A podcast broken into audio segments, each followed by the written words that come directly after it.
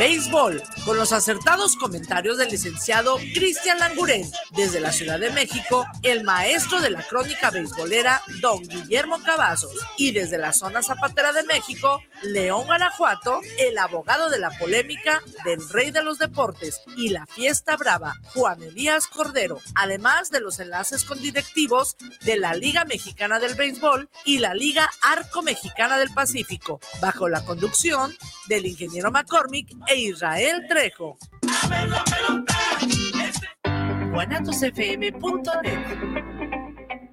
Los comentarios vertidos en este medio de comunicación son de exclusiva responsabilidad de quienes las emiten y no representan necesariamente el pensamiento ni la línea de guanatosfm.net.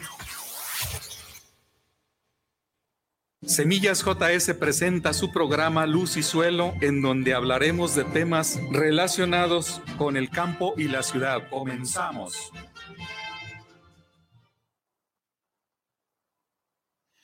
Muy buenas tardes. Estamos aquí una vez más en este programa de Luz y Suelo, en el cual les hablaremos, les hablaremos el día de hoy de lo que es el agua en México. Antes de iniciar el programa, quiero mandar un saludo y una felicitación a todos los que cumplen años el día de hoy que le estén pasando muy bien en compañía de su familia. Y todos sus amigos, un abrazo. Eh, bueno, eh, eh, siempre hablamos o tenemos la intención de hablar de temas de interés para lo que viene siendo la agricultura, para lo que viene siendo el campo mexicano. Y pues hoy, el, hoy, el día de hoy, estaremos hablando de lo que es el agua. El agua, sabemos nosotros que es parte de la de la agricultura, cuando iniciamos eh, la enseñanza para lo que vienen siendo los ingenieros agrónomos, prácticamente partimos de tres elementos fundamentales, que es suelo, planta y agua. Definitivamente este componente importante, que es el agua, sin suelo no podemos producir, sin agua, no podemos tener planta. De ahí la importancia de conocer estos tres elementos. Y hoy estaremos hablando del vital líquido que es el agua, conocido también como H2O en el ámbito químico. Bueno, y para ello, pues es importante conocer la distribución, cómo tenemos este, distribuido el agua. Y quiero, en nuestra República Mexicana, y quiero señalar este, la, algo de precipitación aquí en México y quiero hacer mención a una clasificación que hace este, una persona. Cuando yo hice mi tesis de licenciatura, tuve que describir eh, la zona geográfica donde realicé el experimento. Y uno de los requisitos pues era poner la, el tipo de suelo, y el tipo de clima que prevalece en esa región. Y recuerdo que se mencionaba a Enriqueta García, que era la, eh, la donde se revisaba o se tomaba la fuente para describir lo que viene siendo las cuestiones climatológicas del área. Enriqueta García Amparo de, Miranda es una destacada científica que desarrolló este, profesionalmente en el Instituto de Geografía de la Universidad Autónoma eh, Nacional Autónoma de México. Desde los años 1946 hasta que dejó de existir, se consideró, o más que se consideró, fue una brillante estudiante de ingeniero eh, de ingeniería, principalmente en topografía e hidrología. Fue fundadora de la sección de climatología del Instituto de Geografía y se desempeñó como consultora de la ONU, de las Naciones Unidas, de la Organización de las Naciones Unidas, a través de la Organización Meteorológica Mundial. Como pueden ver, pues el estudio que vamos a, o la información que vamos a checar pues es justamente la carta, la carta de climas de la República Mexicana que fueron desarrolladas por esta, esta personalidad que les acabo de mencionar y también este, un análisis de vegetación que contribuyó a este enriquecimiento de este análisis ambiental y ordenado territorial por también el sistema COPE que se conocía y que también teníamos que señalar, señalar este, esta situación de, ello. Y teníamos que describir.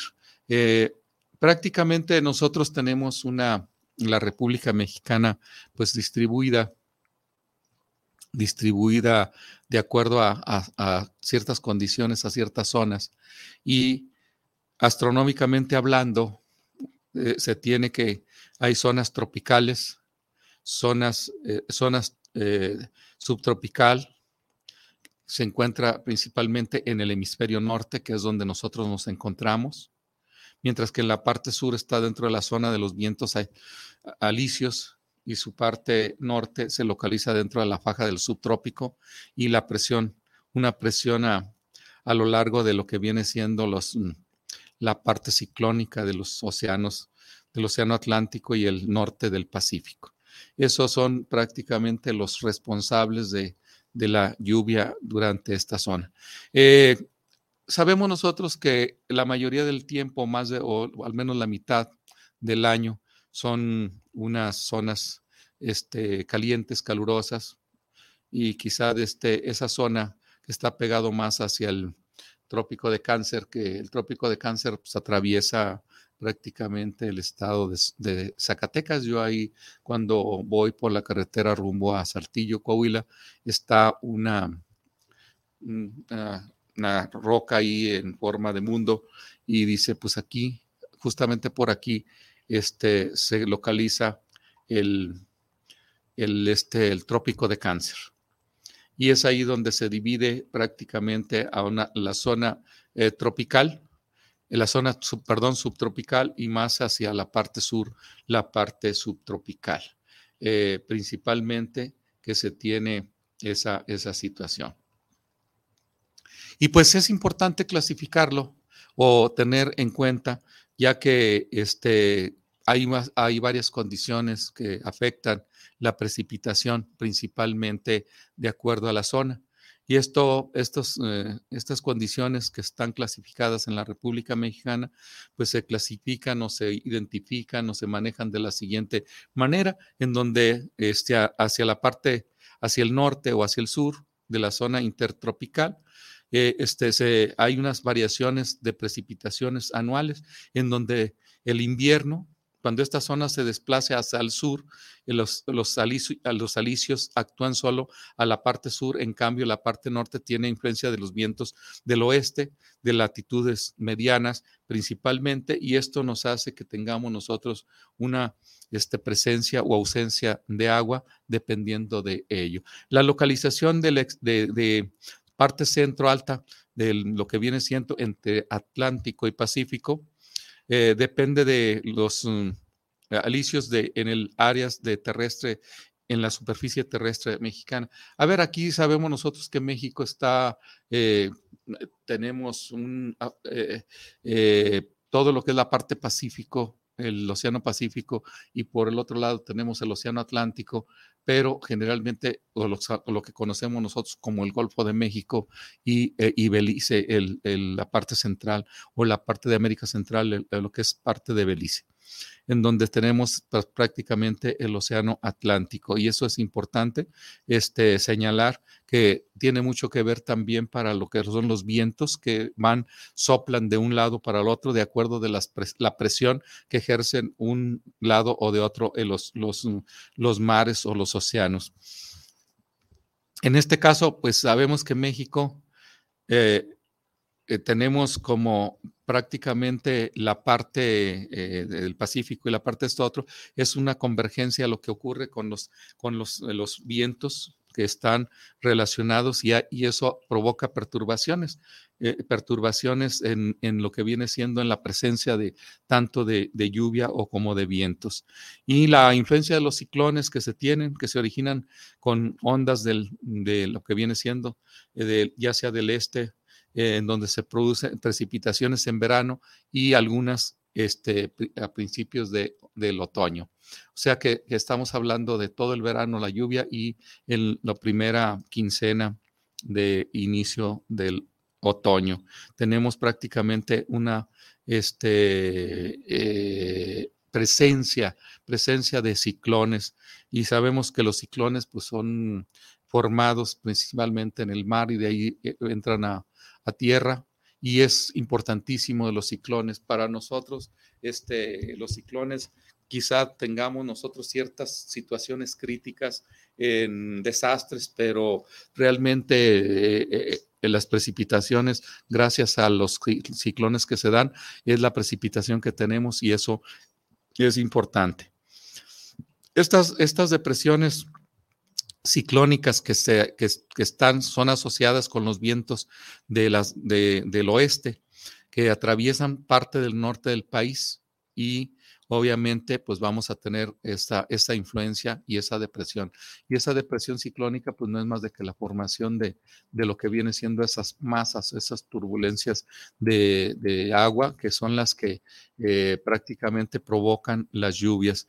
Y obviamente también se conocen como los nortes, este, estos, estos vientos, estos eh, ciclones o esta, esta situación que se produce de masas de aire frío que se desplazan desde la parte fría de los Estados Unidos y, Canadá, Estados Unidos hacia México, y esos vientos fríos que vienen van a chocar con los vientos calurosos que van desde, que van de, en sentido contrario y provocando estas situaciones. Este, esto, esto es lo que realmente tenemos como eh, eh, situaciones para que se provoquen eh, ciclones, para que se provoquen huracanes, para que se provoquen lluvias y principalmente eh, nos dejan beneficio. en nuestro país traemos, no tenemos tanto daño en ciclones a nivel general, excepto en la zona de las Bajas Californias, en el caso de Yucatán, que es donde están un poquito más este, eh, planicies, más plana, la, plano eh, lo que viene siendo la, la, eh, la superficie del suelo. no así para la parte, todas las demás partes de nuestro país, puesto que tenemos una por el lado Pacífico, tenemos la cordillera de la madre, de, de la Sierra Madre Occidental, que son puras, son montañosos, y realmente eso detiene toda la, la fuerza del huracán, la fuerza de los ciclones que vienen y este, en donde esas montañas detienen, retienen el, viento y ya solamente nos toca la lluvia y esas lluvias obviamente nos trae ciertos beneficios. Por la otra parte del, occidente, del, perdón, de la parte del, del, del Atlántico tenemos la, Sierra Madre Oriental y el eje volcánico en donde prácticamente nos van a, retener esa, esa, esas lluvias, esos vientos que pueden ser dañinos, que pueden ser perjudiciales y nada más dejando pasar el agua. No así en las partes de Estados Unidos como la Florida, en donde no tienen montaña y llegan los huracanes y arrasan de lleno a lo que viene siendo la, las, eh, ciudades, los cultivos y todo lo demás, precisamente porque no hay una, una montaña protectora que es la que los va, los va a, hacer. Entonces, en este sentido, pues este, las lluvias son importantes. Este, eh, en, nuestro, en nuestro país, precisamente porque son las responsables de, de, la lluvia, eh, bueno, o sea, son las responsables de acumular las aguas en los mantos freáticos a través de la lluvia y la generación de lluvia, pues sabemos que tiene mucho que ver con la presencia de arbolado, este, y eso es lo que se tiene, eh, se tiene pues señalado. En el caso de las mm, costas del Pacífico, ya lo habíamos manejado, se presenta una, una sección de, aire húmedo en tiempo de verano. En tiempo de verano estamos hablando de inicios de, de junio, eh, a mediados de junio, que se viene lo que es el verano, en donde ese aire húmedo penetra al Pacífico, hacia el norte, hacia el altiplano mexicano y hacia la Sierra Madre Occidental, como lo habíamos señalado, y se extiende más hacia el norte, hacia los Estados Unidos de Norteamérica, y, y tenemos esa, esa presencia de ese aire húmedo que conjuntamente con el aire frío que viene de la zona eh, norte eh, provoca esta, la, presencia, la presencia de lluvia y eso es lo, lo importante que se tiene. Y obviamente pues tenemos, hay clasificación geográfica de una de lo que viene siendo la precipitación y hay un hay existen mapas en donde como le llaman de isoyetas anuales eh, este, isoyetas no es más de que la, la, la, forma que se hace la distribución de acuerdo a la época, de acuerdo a la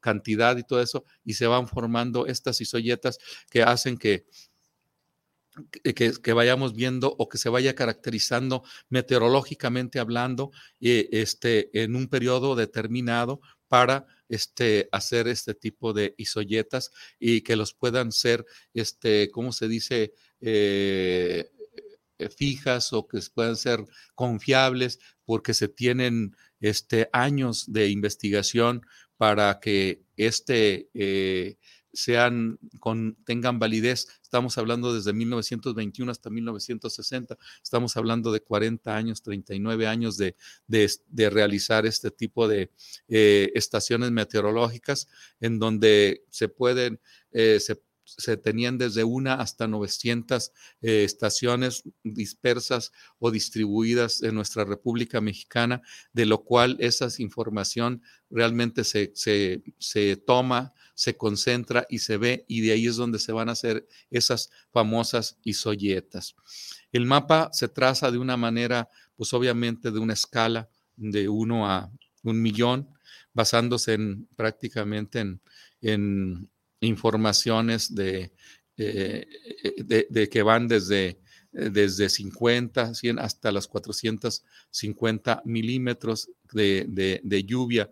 Y eso es lo que van haciendo justamente una isoyeta en donde digan en este toda esta isoyeta que contempla esta sección está en 50 mililitros anuales esta otra de 100 y así van armando las, las isoyetas de acuerdo a la precipitación y se tiene un tope hasta 4.500 eh, milímetros de lluvia y es la forma que se, que se van distribuyendo en, en esta parte, en los, los, mm, en los mapas para tener esa, esa porción y podemos ver. De tal forma que cuando nosotros veamos la distribución geográfica en, una, en un mapa, pues sepamos de acuerdo a la, zona eh, la precipitación que se tiene, este, eh, la precipitación que se tiene en determinado lugar. Eh, y esa, esa, esa situación se presenta pues en regímenes pluviométricos. Este, esos esos um, regímenes pluviométricos pues obviamente van en función a las lluvias. Por ejemplo, el régimen de lluvias de verano por lo menos son 10 veces mayor de cantidad de lluvia que en el mes más húmedo de la mitad del año. En, esta, eh, en este caso del verano, eh, que, en, el verano más seco. O sea, esto significa que en, la época de verano en nuestro país hay, llueve bastante. Es, donde, es cuando más llueve. Es cuando más llueve en la etapa de verano obviamente en las partes, en las regiones con, con más, eh, aún con más más seco. Y obviamente después este, vienen, se va desplazando al otoño con temporales de lluvias un poco menos, menos, menos, menos cantidad y eso es como se puede. El régimen de lluvia de invierno, eh, por lo menos tres veces en mayor cantidad de lluvia en el mes, en el mes más que el mes más húmedo en el año frío. Entonces, lo que se le llaman el régimen de lluvias invernales, y eso es importante. Y el régimen de lluvias eh, eh, repartidas a través de todo el año, que son prácticamente eh, este, la distribución. ¿Cómo entendemos o cómo explicamos este, este fenómeno? El régimen de lluvias en, verano, que es la, lo que más conocemos, si hacemos una gráfica, pues vamos a tener la mayor distribución de la lluvia y lo tenemos lo que viene siendo el régimen de lluvias de invierno, las lluvias invernales, este, y luego viene el régimen de lluvias dispersas en todo el año, que prácticamente las tenemos en algunas regiones, como pueden ser, obviamente, en las partes donde más llueve, que es allá en, en caso de México, pues vamos a ver posteriormente el mapa y vamos a describir y vamos a hacer sus características de este caso, en este caso. Y obviamente la mayor parte del, maíz, el del país tiene régimen de lluvias de verano O sea que eso es lo que les había comentado. En nuestro país la mayoría de, es, de, es de verano, este, exceptuando que el extremo noreste, que, que, es de régimen de lluvias de invierno. Eh, para el noreste, noreste de nuestro país. Obviamente es para la región de allá de Tamaulipas. en el caso de las, eh, y en el caso eh, de, las porciones del noreste, perdón, en el caso extremo del noroeste, es justamente en, en, la zona acá de las Bajas Californias y en el noreste para Tamaulipas. Y en la parte central y la península de Yucatán.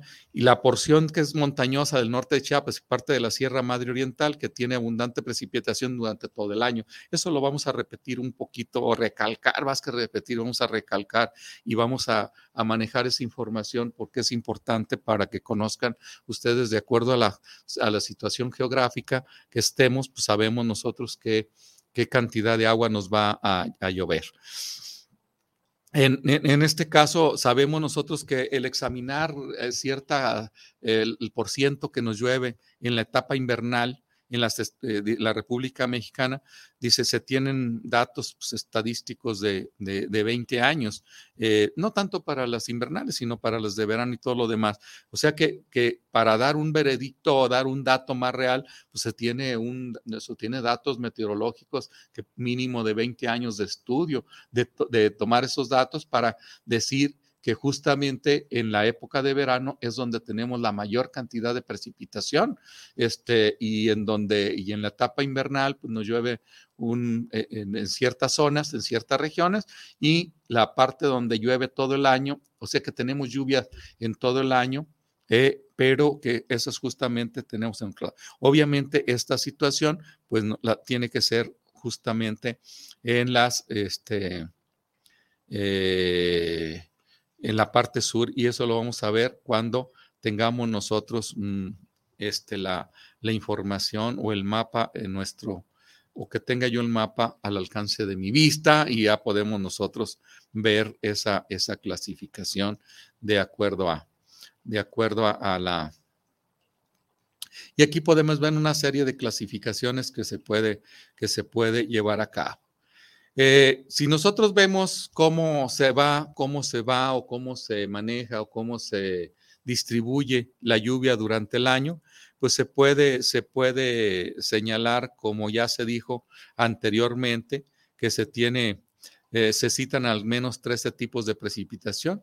En este caso, o sea, es bastante, bastante este, eh, identificada, porque si nosotros hablamos de desde el punto de vista por el Océano Pacífico, este, incluyendo lo que viene siendo la parte de las penínsulas, las penínsulas de las Bajas California, es muy marcado que, en, justamente en las épocas de, lluvia, pues es en la etapa en la etapa o los ciclones que están más frecuentes que vienen del Pacífico, que son los que ah, permiten la precipitación en esa región, pues estamos hablando en la fase final ya del verano más bien entrado el otoño.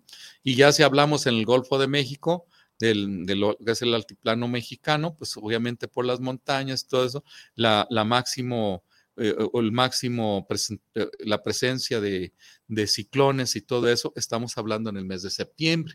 En el mes de septiembre es donde estamos hablando de lo que es la parte del Golfo de México y eso es justamente la que la precipitación que vamos a tener en esa región de, de los estados pegados al Golfo como tal. Y ya si vemos nosotros en el mes de el verano, en el mes de junio, julio, este prácticamente tenemos este en la parte del Pacífico o la parte central de México, que son las precipitaciones que tenemos y los ciclones que van prácticamente de la parte del Pacífico, que es donde entran los aires húmedos calientes con el choque del eh, aire, el aire frío que viene del norte y ese choque es el que va a provocar prácticamente los ciclones en esta región de, la parte del, Pacífico.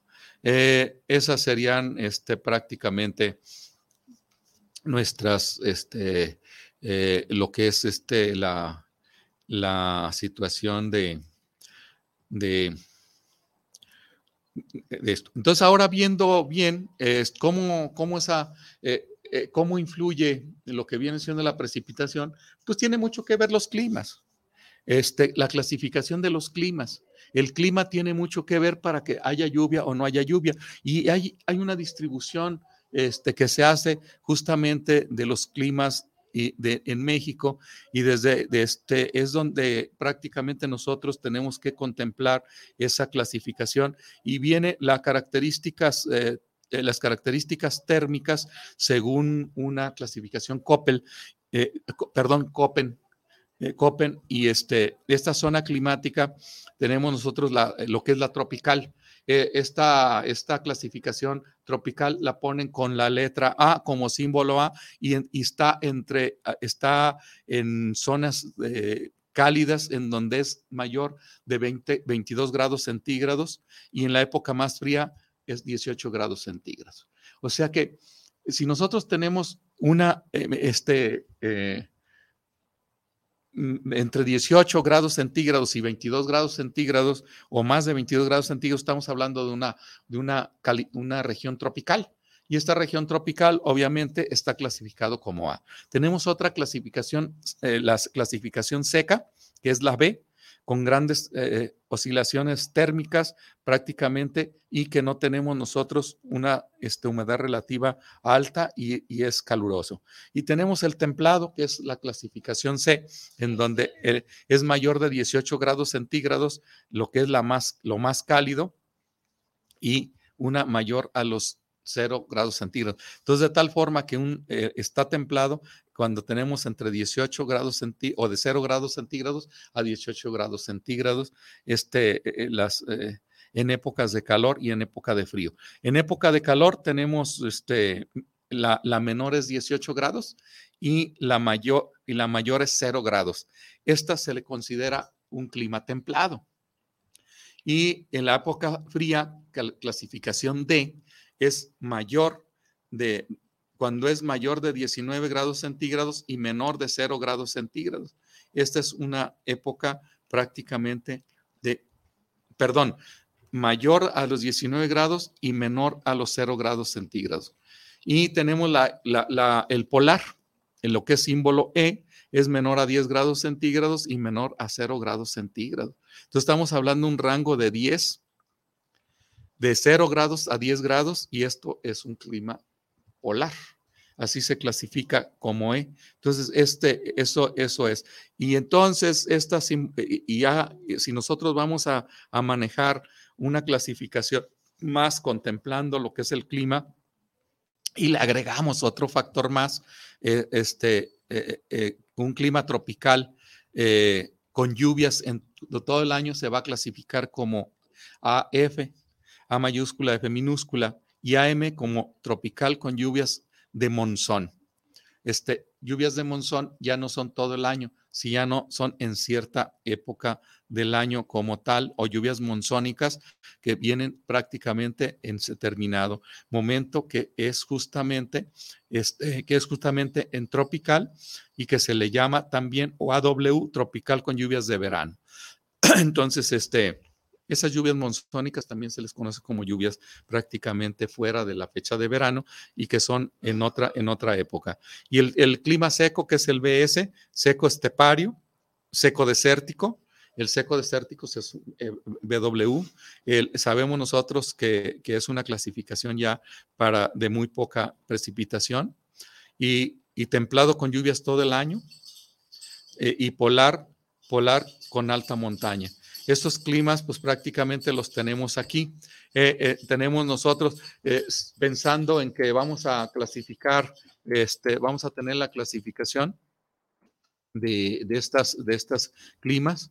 entonces, hay, una, hay un mapa en donde se tiene toda la República Mexicana y ahí se tiene la clasificación de climas es la clasificación de clima. Y la clasificación de clima es importante porque eso nos va a determinar, de acuerdo al, de acuerdo al clima y en nuestra zona geográfica, pues vamos a determinar si tenemos lluvias en qué época del año o en qué tiempo, o estamos combinando lo que viene siendo el clima, la condición climática con la presencia de lluvias, y es por eso que vienen esas combinaciones de, este, de, de, eh, de clima, de clima con este, precipitación, clima, precipitación. Y pues esto vamos a, ir a un corte y en un momento más regresamos para hablar ya específicamente de los climas y lluvias en nuestra República Mexicana.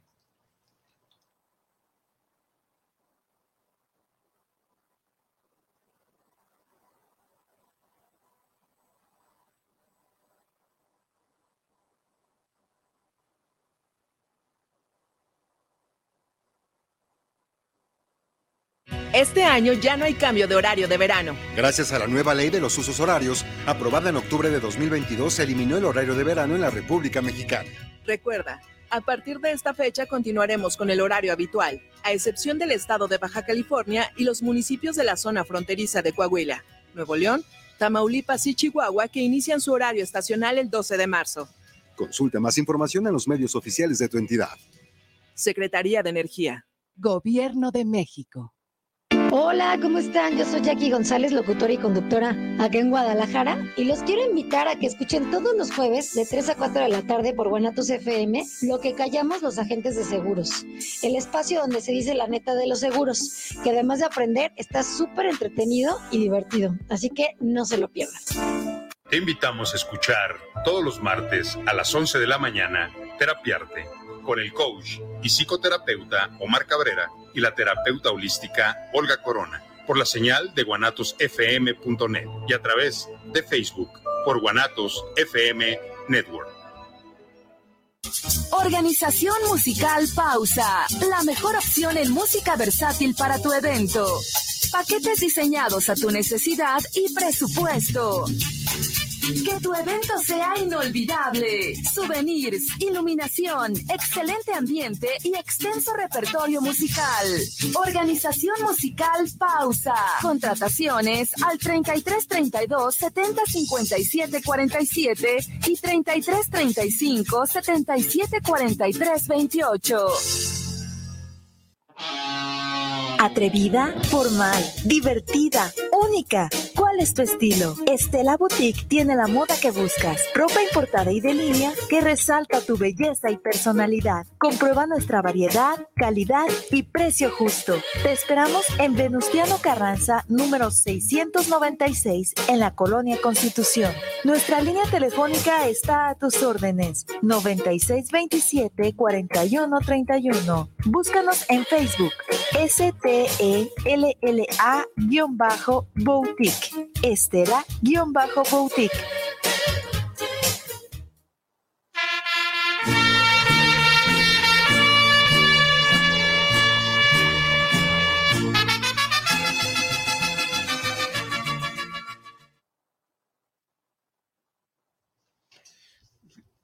Tenemos aquí algunos comentarios de nuestros seguidores, algunos de ellos están iniciando, viendo el programa. Bueno, Ana María Rosales, saludos por el programa para Semillas JS, aquí escuchando el tema del agua. Un saludo, Ana María. Abrazos. Valentín García, saludos de, las, de la colonia Oblatos, aquí seguimos su programa. Saludo, Valentín, ya nos has hecho esos algunos comentarios de que estás ahí escuchándonos y eso es muy bueno. Manuel Telles, saludos para el programa de Luz y Suelos JS. Un saludo nos mandan. Este, Manuel, salud, saludarte. Oscar Alberto Fregoso, saludos a Luz y Suelo. Escuchamos el excelente programa. Y el tema del agua. Y hace una pregunta, ¿en qué parte de México tenemos la mejor agua ideal para el campo? Este, ahorita la, contestamos. Ingeniero Rodolfo Mora, saludos desde Tecomán, Colima.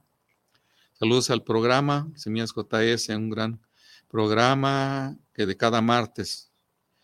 Este, ingeniero, en nuestro caso, ¿qué opina de nuestra agua en la costa? Bueno, vamos a, vamos a, contestar primero, o a, contestar o a dialogar, y bueno, más que dialogar, platicar platicarles porque no podemos tener de forma presencial a, a María Alberto, pero sí podemos darle nuestra opinión como tal. Dice, perdón, a Oscar Alberto. Oscar Alberto Fregoso es el que hace la, la, pregunta, ¿en qué parte de México tenemos la mejor agua ideal para el campo?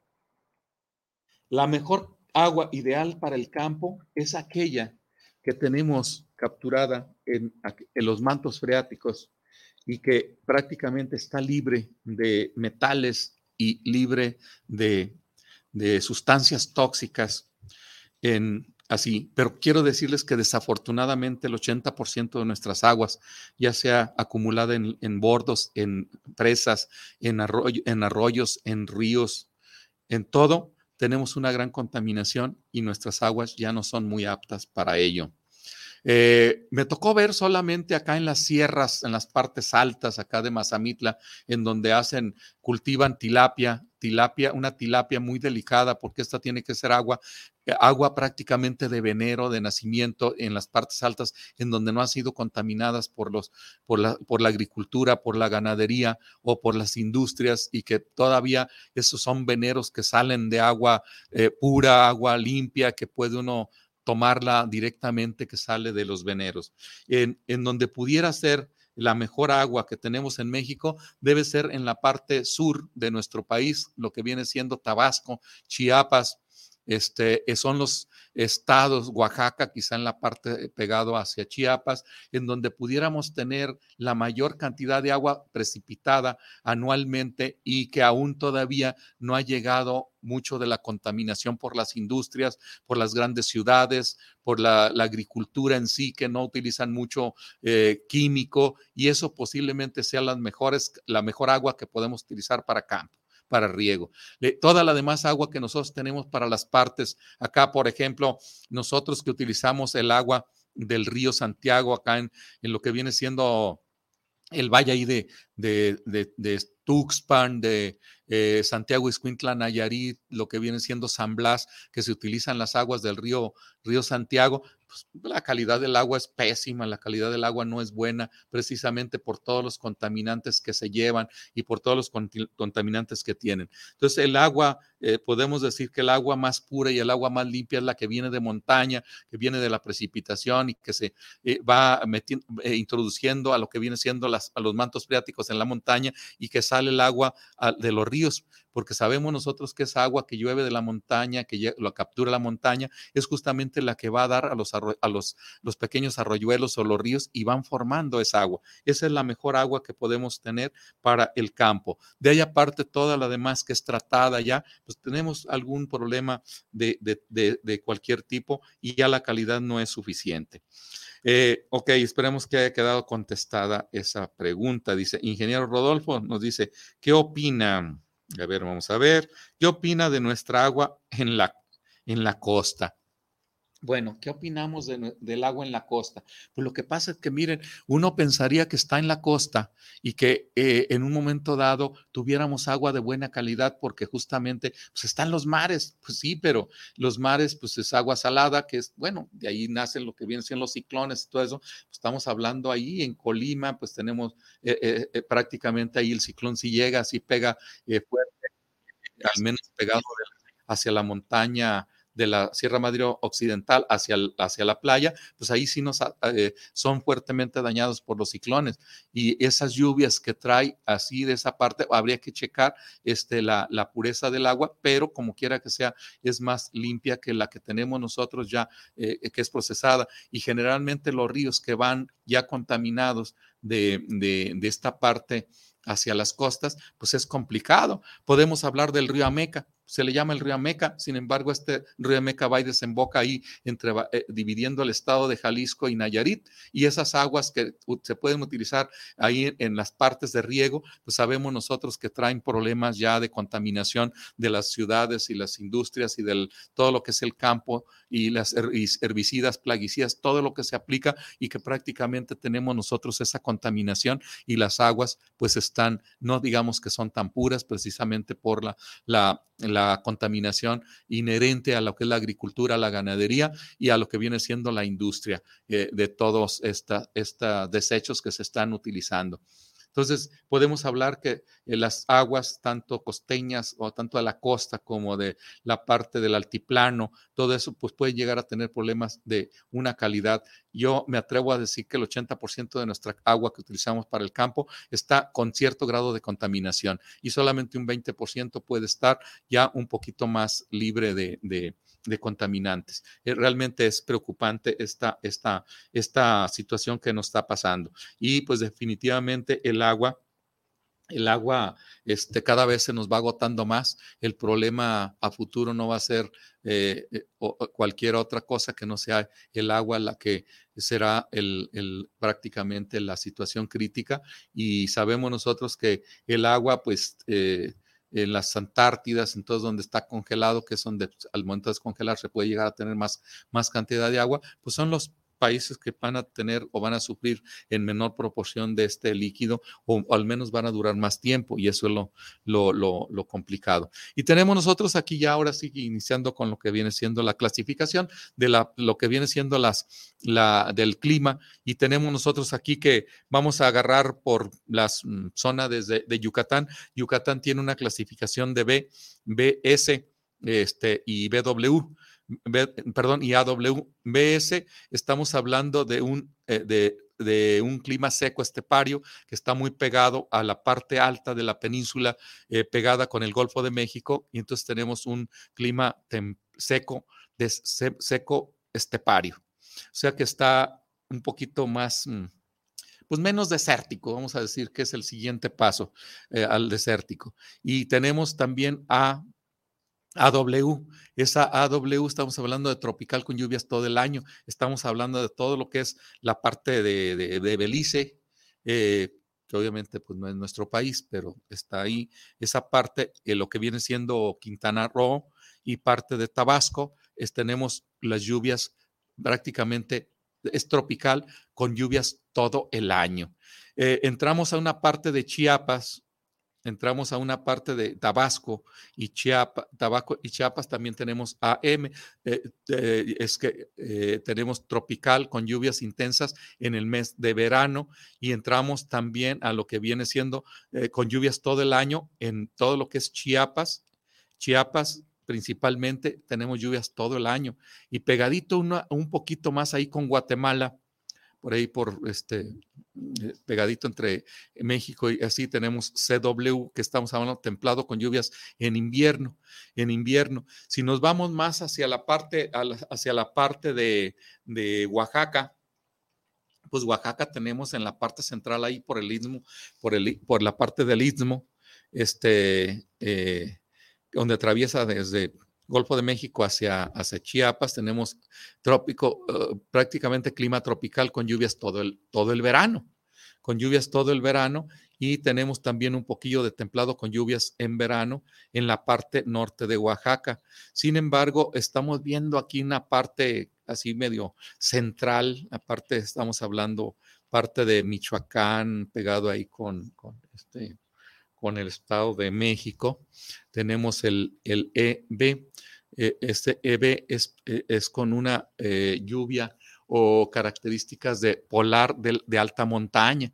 Esta de, polar de alta montaña, pues obviamente es justamente las montañas altas de lo que es Michoacán y el Estado de México. Entonces tenemos esta característica de, este, eh, eh, de, tenemos esta característica como tal. Y entonces, eh, si nos vamos más hacia la parte de Jalisco, Jalisco tiene una clasificación de clima que es A, A, AW, tropical con lluvias en todo el verano. O sea que aquí nosotros no estamos contemplados ni lluvias todo el año. Hay unas lluvias que se le llaman las cabañuelas, pero estas ya, ya van desapareciendo prácticamente ya, ya nuestros jóvenes ya no las conocen. Las conocemos los que somos de mayor edad y que sabíamos que existían las cabañuelas y que llovía en la época invernal, pero ahorita ya prácticamente se han desaparecido y tenemos solamente el clima tropical con lluvias todo el verano. Y el verano estamos hablando entrando junio y concluyen en la primera quincena del, mes de octubre, el día 7 de, de septiembre de, octubre, que es cuando dicen que ya concluyeron, y todo lo demás. Y así nos podemos ir este, a otra que viene siendo templado con, este, en algunas partes de, Tamaulipas, que son templado con lluvias todo el año. que la parte de Tampico por la zona, la zona este, eh, del Golfo y en la parte alta de Tamaulipas, ya casi pegando con Nuevo León, pues tenemos el clima este, templado con lluvias todo el año. Y tenemos este, acá para el lado de Nuevo León, el estado de Nuevo León, pues es B, BS, que es seco estepario. Ahí no hay otro clima, o sea que prácticamente tenemos lluvias en verano, pero mucho, muy, muy este todo. Estamos hablando de, Coahuila y, Nuevo León. Si entramos a lo que es el área de Chihuahua, pues ya en Chihuahua tenemos prácticamente eh, la, una clasificación de seco, seco desértico. Seco desértico y pues las lluvias son poco probables. Y tenemos en la parte de, de Sonora, Sonora pues tenemos seco desértico y seco, y seco estepario. Y ahí hay una franja muy rara que tenemos entre, que va desde la parte de Sonora, eh, cruza Sinaloa, parte de Nayarit, y ahí se va hacia hasta la parte de Guerrero, que es una, es una clasificación que se llama EB este, eh, con, con, alta montaña, y, con alta montaña, y, aunque no es muy lluvioso, pues es muy frío, y cuando llueve, pues es prácticamente frío. Y tenemos las bajas Californias ya con climas este, templado, con lluvias en invierno, y templado con lluvias en todo el año, específicamente por ahí en una región abajo de ahí con para el lado de Ensenada y lo demás. Entonces, como pueden ver, es bien importante tener nosotros una clasificación de los climas, de los climas y de acuerdo cómo, cómo van. Eh, cómo van en este caso. Y obviamente, pues tenemos esas precipitaciones que se dan en, en todo el año y que nosotros en verano, bueno, dependemos mucho porque dependemos, nuestra agricultura es de temporal la mayoría de nuestro país es, eh, eh, requiere de agua. solamente el 20% de la superficie que se siembra en México es de riego y el 80% es de temporal. Eso significa que dependemos de la precipitación que nos llueve y generalmente está distribuida y dispersa en el, en el verano. Y bueno, pues ya cuando nosotros hablamos de agua, hablamos, eh, queremos nosotros eh, pues que nos llueva y tenemos así que los milagros de la lluvia en donde eh, tenemos contemplado que ciertos eh, eventos van relacionados con los santos. Yo recuerdo muy bien que siempre decían que el 24 de, junio era, un, era el día muy llovedor, era el cumpleaños de, mi papá y, llovía. Y, yo me acuerdo que nos íbamos a trabajar y yo quería que lloviera para, para no trabajar e ir a festejar a mi papá, aunque él decía que, quería que festejarlo para, eh, eh, para no trabajar. Pero bueno, pues este, también uno se cansa, ¿no? De ello. Y, y sí, llovía, pero eh, ya últimamente ya San Juan, el día de San Juan ya no puede traer la lluvia y ya espera uno al día desde el día 13 de junio, que viene siendo el San Antonio, no llega, llega el 24 de San Juan, tampoco llueve, y lo llega el 27 o 28 de, del día de San Pedro y San Pablo, y resulta que entre dos tampoco pueden traer la lluvia. Y bueno, pues eso del milagro de la lluvia, pues prácticamente ya son este, prácticamente muy, remotas esa, esa situación. Y pues aquí tenemos algunos datos que nos hablan del 75% que es de temporal en nuestro país. Eso era en los años 80, 90 y al 2000, pero actualmente ya eh, eh, hay menos área de riego porque cada vez necesitamos más, este, necesitamos más, mm, más este, eh, agua y tenemos menos agua y eso es lo que se va ampliando el temporal y disminuyendo todo lo demás. Y aquí tenemos nosotros otra clasificación, una clasificación prácticamente del clima de, eh, eh, de acuerdo a su calor, a lo que viene siendo y, tenemos una parte, pues todo lo que es el Pacífico, este, todo lo que es la parte del Pacífico, desde Sinaloa hasta, hasta Chiapas, pegado allá con Guatemala, tenemos un, un clima cálido, subhúmedo, este, y tenemos solamente un cálido húmedo solamente en el, en el, todo lo que viene siendo el, en la zona del Golfo de México, en Veracruz y Tabasco, que es donde abarca un poco lo que es cálido húmedo, pero casi todo el Pacífico es cálido seco. Y tenemos una zona de cálido, lo que es muy seco, muy seco, pues es todas las todo lo que viene siendo las Baja California y todo lo que es de Sinaloa hacia arriba, hacia, hacia Sonora y todo lo que es la parte acá de la parte de Chihuahua, parte de Durango, Coahuila y Nuevo León. Y tenemos una parte eh, seca, no, no muy seca, seca, que abarca todo Sinaloa y todo lo que es la parte eh, Sonora y Durango, Zacatecas, este Nuevo León y Coahuila, y unas pequeñas partes allá entre Oaxaca y, de, y Oaxaca y Guerrero. Y, hay unas que son secos, pero con lluvias en invierno, y eso es lo que favorece un poquito. Pero tenemos muy, realmente en una zona muy poquito. Tenemos lo que es templado con lluvias en invierno, que estábamos hablando de acá, la zona del Golfo de México, templado muy húmedo, que es en la parte de Veracruz y en la parte acá de las partes norte de, de, de Oaxaca, y templado subhúmedo, que tenemos casi toda la parte central de, la parte central acá de, Jalisco, Michoacán, todo lo que es el Bajío mexicano, la parte también del estado, parte del estado de México, Toluca, y nos vemos acá también por parte de Sinaloa y parte de Nayarit. Y esas, esas clasificaciones que se hacen de este tipo, pues obviamente es importante porque de ahí dependemos nosotros de la precipitación de acuerdo a la clasificación, que si es muy húmedo o es seco. Y obviamente pues tenemos esa esa, esta, esa participación de lo que viene siendo de, de, dar, esta, dar a conocer esta, esta, esta situación, porque es importante para la agricultura conocer en qué zona estamos parados y las precipitaciones en los momentos, en el tiempo, para el uso del agua agrícola. Este, aquí tenemos este, un saludo a Graciela Sánchez hasta este, Milwaukee. Un saludo a Chela Sánchez y a y a todos los de Palo Alto que viven allá en Milwaukee, un saludo, un abrazo. A Ariam Livier, saludos, excelente programa, maestro José Sánchez. Un saludo, Livier. Y pues vamos a ver si acá tenemos algún otro por el WhatsApp. Dice, sí, aquí tenemos Pedro Alberto Gutiérrez, saludos para el programa desde Tala, Jalisco. Un saludo, Pedro Alberto, por este gran programa. Víctor Manuel Sánchez, saludos al programa Luz y Suelo, escuchando el tema de hoy aquí desde Manzanilla de la Paz. Manzanilla de la Paz. Pues un saludo a Víctor Manuel. Y bueno, pues nos vamos de este programa. Como siempre, es, un gusto y un placer estar con ustedes y nos vemos el próximo martes a partir de las 5 de la tarde. Muchas gracias, ingeniero Israel, y nos vemos el próximo martes. Hasta pronto.